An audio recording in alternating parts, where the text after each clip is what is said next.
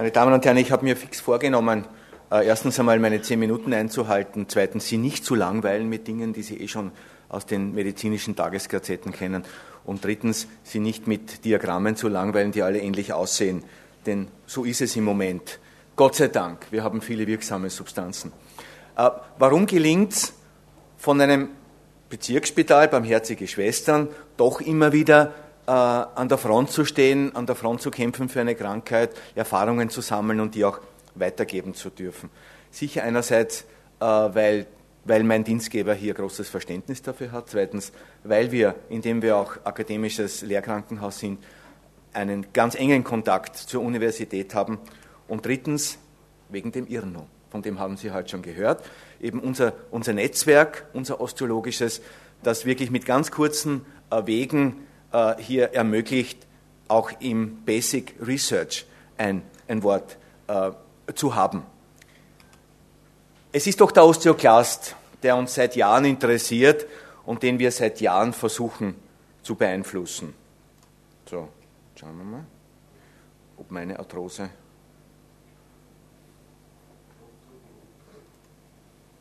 Irgendwas. Ah ja. Und wir haben die Player, das ist das Strontiumranylat. Wir haben den Rankliganten, wir haben Calcitonin, wir haben die Bisphosphonate und wir haben etwas, wo wir Proteasen hemmen können. Schauen wir uns das einmal an, wie das dazu passt. Wir kennen Rezeptoren für diesen Rankligand.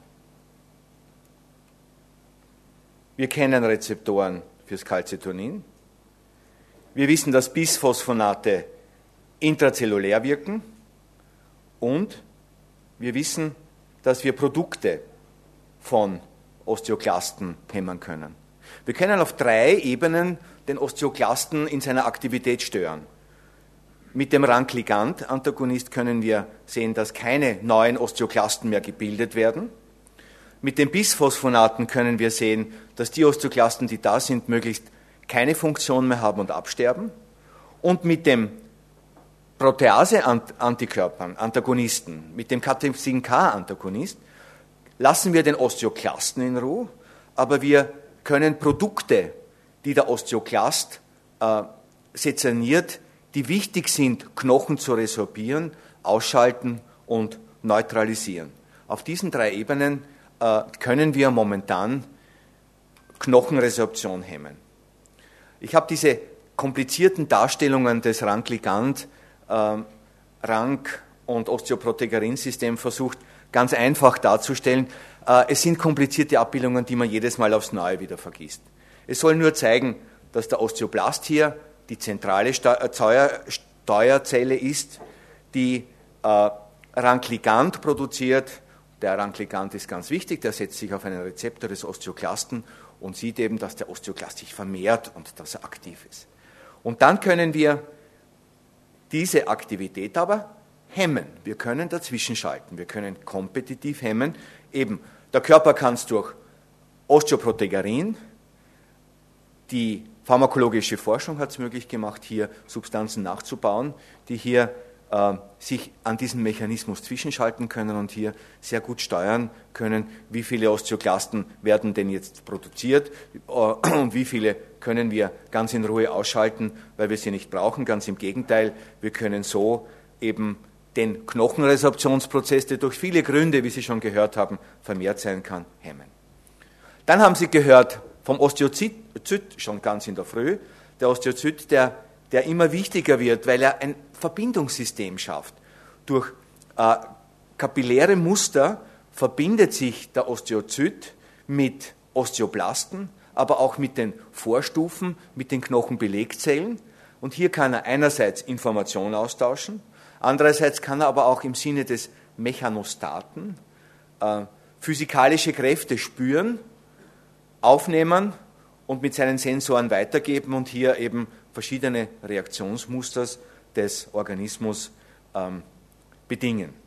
Ganz, ganz wichtig auch der Osteozyt für etwas, das vermutlich die übernächste Generation unserer Medikamente sein wird. Eben er trägt das, das SOST-Gen, er exprimiert SOST und SOST ist verantwortlich für die Produktion von Sklerostin.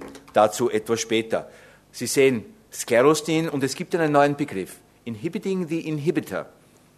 Sklerostin ist verantwortlich, dass nicht zu viel an Knochen besteht, entsteht. Der Knochen passt eben auf, dass wir nicht Explosivknochen bilden.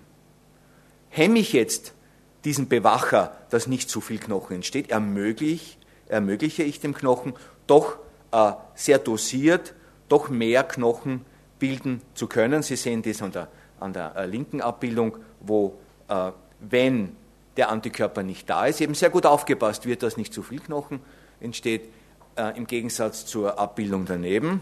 Wenn ich dieses äh, Kontrollsystem ähm, ausspiele, dann kann ich einfach mehr Knochen entstehen lassen. Und wir haben auch hier einige Beispiele von Krankheiten, äh, wo dieser Regulationsmechanismus fehlt und wo entsprechende große Knochen, äh, äh, starke Knochen entstehen können.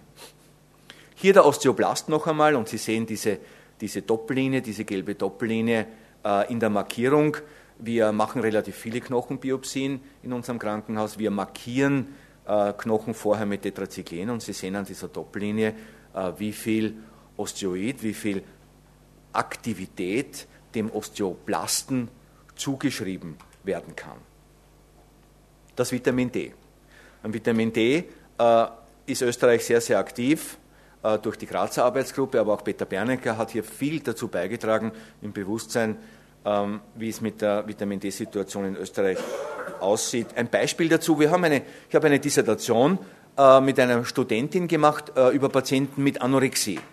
Wir haben 20 Patientinnen mit Anorexie untersucht und haben erwartungsgemäß sehr niedrige Vitamin D-Spiegel gefunden. Äh, bei jeder Studie muss man eine Kontrollgruppe finden und wir haben 20 äh, altersentsprechende junge äh, Medizinstudentinnen gefunden, die sich bereit erklärt haben, als Kontrollpersonen zu fungieren. Und auch die hatten ganz niedrige Vitamin D-Spiegel. Junge, junge, hübsche Damen, sportliche Damen und trotzdem ein Vitamin D-Spiegel, der weit weg von der empfohlenen, des empfohlenen Blutspiegels ist. Und würde ich bei Ihnen und bei mir und beim Peter Bernecker Vitamin D-Spiegel bestimmen, wäre es ebenso. Wir müssen damit rechnen, 50 Prozent der globalen Bevölkerung haben einfach zu wenig Vitamin D. Welche Konsequenzen hat das? Sie sehen, äh, es ist hier eine klare Dosisabhängigkeit zu sehen. Ich probiere es wieder. Und zwar äh, bei Patienten mit Vitamin D-Spiegeln oder Vitamin D-Supplementen von mindestens 800 Units pro Tag findet sich eine klare Reduktion der Frakturrate. Bei Patienten, die aber weniger Vitamin D in der Supplementation haben, findet sich kein Unterschied. Und das dürfte auch der, der, der Grund sein für die vielen Studien mit, äh, mit verschiedenen Outcomes. Es gab Studien, die gesagt haben, es nützt nichts, man sieht keine Unterschiede. Dann gibt es aber auch Studien, und es ist hier eine Dosisabhängigkeit sichtbar, die klar hindeuten, äh, bei adäquater Vitamin D-Substitution kann ich nicht nur Stürze verhindern, äh, sondern kann ich auch Frakturen verhindern. Ich kann den Blutdruck erniedrigen, ich kann Krebs verhindern, ich kann sehr viel eigentlich, das Hormon, äh, über, das, über das wir ein ganzes Wochenende sprechen können. Es ist Gott sei Dank ein neuer Therapiebegriff eingezogen, der es uns einfacher macht, Patienten zu behandeln. Das ist der Begriff des Therapiekomforts. Und wir können tatsächlich unsere Patienten fragen, was hätten sie denn lieber? Ist es denn lieber etwas einmal in der Woche zu nehmen, aber es dafür in der Handtasche zu tragen? Ist es Ihnen lieber, einmal im Quartal zu Ihrem Doktor zu gehen? Gehen Sie ohne dies, weil Sie irgendwelche Verschreibungen brauchen? Oder wollen Sie ja Ruhe haben von der Therapie und nur einmal im Jahr äh, die bekommen müssen und sonst daran nicht erinnert werden?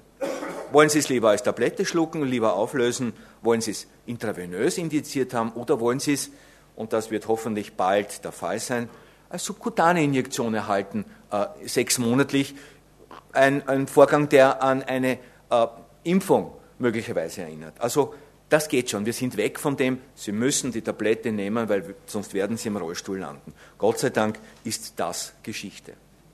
Äh, um ein bisschen neues Licht in bereits bekannte Daten zu werfen, äh, repräsentativ für die Bisphosphonate und die, eine der letzten Generationen ist nun einmal die Zoledronsäure, wo wir ganz klar sehen, dass wir nach drei Jahren signifikant weniger Fraktur sehen bei unseren Patienten. Das ist immer die erste, Frage, auch bei den Hüften.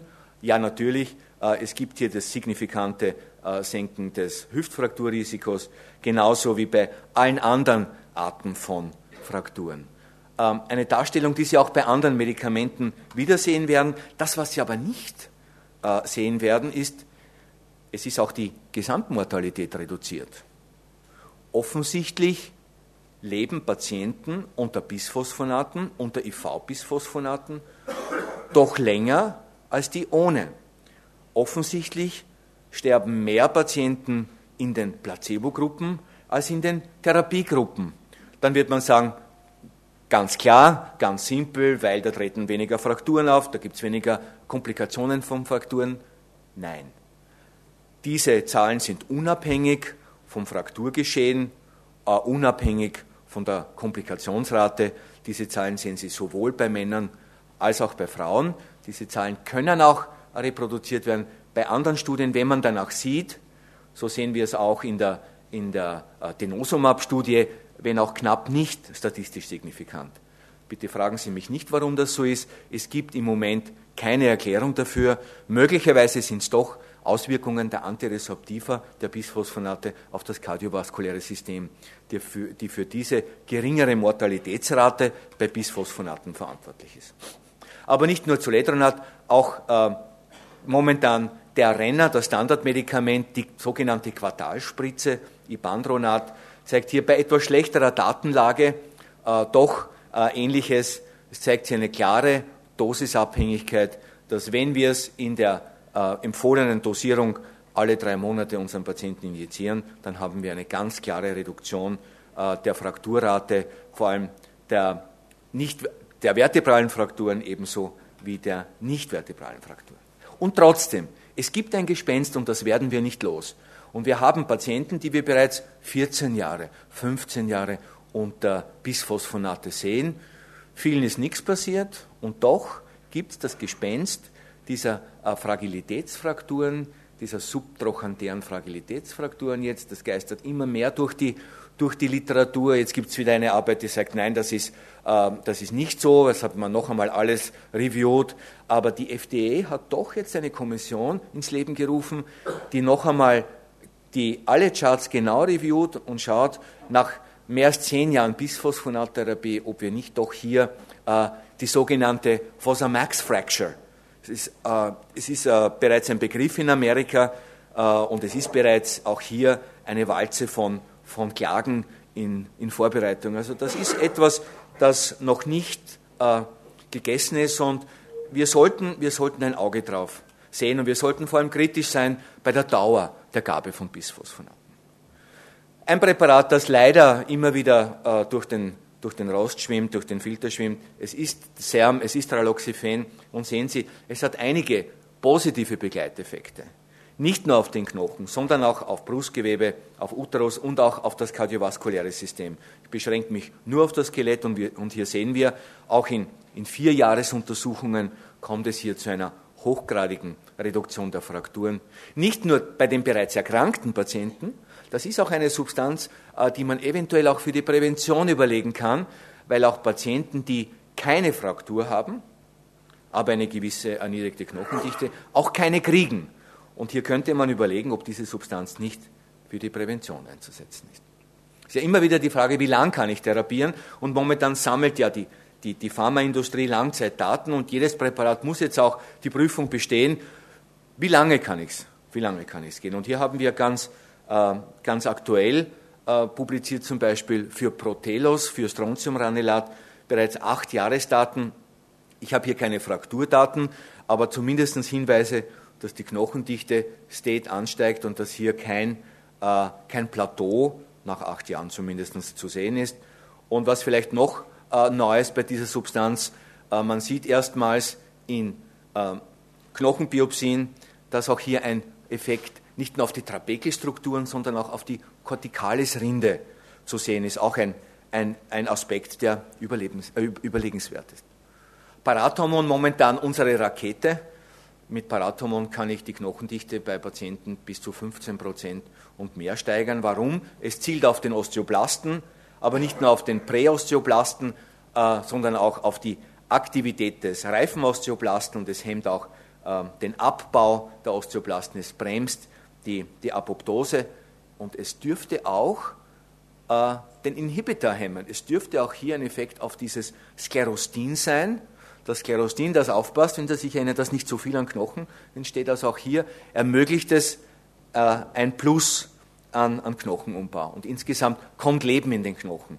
Es wird neuer Knochen gebildet, der natürlich Zeit, Zeit braucht, um auch zu mineralisieren.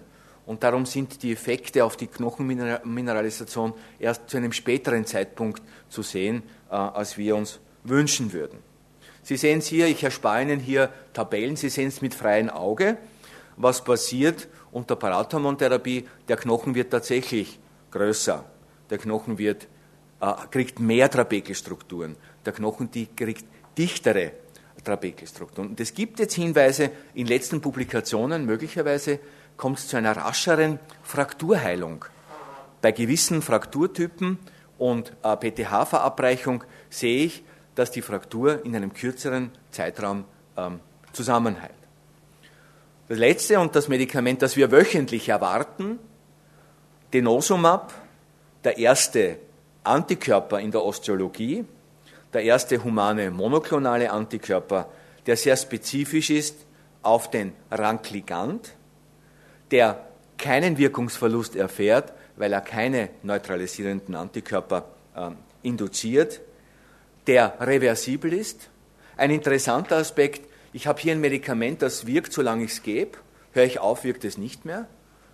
Und es ist die, die Frage eben, äh, was ist besser, ein Medikament zu haben, das gebe ich ein bisschen und das wirkt lang, ob ich möchte oder nicht, denn es kann vor allem bei älteren Patienten ja sein, dass sie dann in eine Niereninsuffizienz kommen, dass sie Krankheiten entwickeln, wo ich sage, und jetzt habe ich noch immer äh, den Effekt von Bisphosphonat in meinem Skelett, weil das hat eben eine lange Halbwertszeit. Also durchaus ein, ein, ein interessanter Aspekt, dass man sagt, hier habe ich erstmals eine Substanz im Griff, die wirkt, wann ich es will. Und wenn ich nicht mehr will, dann wirkt sie nicht mehr.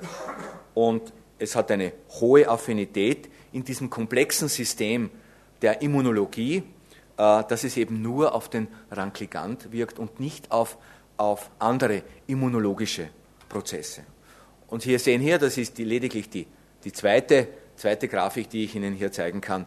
Äh, wir haben hier hervorragende äh, Frakturdaten, die uns sehr erinnern an die Zoledronatdaten, sie sind gleich gut. Ähm, Reduktion von Hüftfrakturen, Reduktion von Wirbelkörperfrakturen, Reduktion auch von anderen Frakturen, äh, Frakturen anderer Lokalisation. Und wir sind sehr stolz, denn wir haben, äh, Österreich konnte zu dieser Zulassungsstudie 100 Patienten beisteuern. Und ich persönlich kenne Patienten, die bereits sechs bis sieben Jahre Denosumab nehmen und keine Nebenwirkungen haben und eigentlich nur profitiert haben von diesem Antikörper, sodass wir eigentlich durch unsere positive persönliche Erfahrung eigentlich sehr an die Zukunft dieses neuen Therapieprinzips glauben und wir selbst können eigentlich es nicht mehr erwarten, dass wir es endlich ähm, auch unseren Patienten ähm, anbieten können. Es liegt noch bei der FDA, es liegt noch bei der, bei der EMEA, weil doch die Sicherheitsbestimmungen für ein neues Medikament eben sehr, sehr, sehr, sehr äh, tough sind und sehr, sehr groß sind. Das ist auch gut so für unsere Patienten und für uns. Und auch hier die Hüftfrakturen, wie Sie sehen, 40 Prozent, die Patienten brechen sich einfach weniger. Es dürfte auch besser wirken als Bisphosphonate. Es wurde hier im Vorfeld eine Studie Head-to-Head ähm, initiiert, wo man gesagt hat, ein Teil der Patienten bekommt den Osama, ein anderer Teil eben das herkömmliche, den Goldstandard, der seit, der seit Jahren bekannt ist. Und wir sehen, dass zumindest was die Knochendichte anbedingt, das war ein, ein relativ kleines Kollektiv von äh, insgesamt knapp 1000 Patienten, aber doch, wir sehen, dass es hier zu einem deutlicheren Ansprechen der Knochendichte an sämtlichen Messlokalisationen kommt, äh, als unter der herkömmlichen Therapie. Also ein Prinzip, von dem wir uns eigentlich viel erwarten dürfen. Die Zukunft, und das ist mein, mein, meine letzten zwei Sätze, wir können die Differenzierung der Zellen äh, beeinflussen, wir können die Replikation der Zellen beeinflussen und wir können auch die Knochenformation äh, durch Osteoblasten beeinflussen. Das ist das breite, die breite, bunte Palette äh, unserer Möglichkeiten. Und noch etwas, wo wir sehr stolz sind, denn wir sind ähm, sowohl beim Sklerostin-Antagonist mit dabei in Phase 2 Studien. Wir können also selbst ähm, Erfahrung sammeln, ähm, als wir auch sind bei Denosumab, äh, wo wir viel Erfahrung gesammelt haben, als wir sind auch bei, jetzt finde ich ihn nicht, dem Catepsin-K-Antagonisten, wo wir genauso äh, mit dabei waren in der ersten Stunde, das anzuwenden bei unseren Patienten. Dankeschön für Ihre Aufmerksamkeit.